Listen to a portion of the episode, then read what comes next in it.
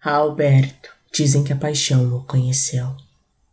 Dizem que a paixão o conheceu, mas hoje vive escondido nos óculos escuros. Senta-se no estremecer da noite inúmera, o que lhe sobejou do adolescente rosto, turvo pela ligeira náusea da velhice.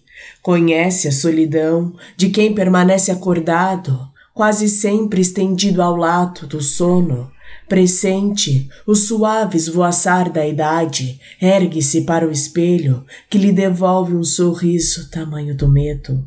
Dizem que vive na transparência do sonho, a beira-mar envelheceu vagarosamente, sem que nenhuma ternura, nenhuma alegria, nenhum ofício cantante o tenha convencido a permanecer entre os vivos.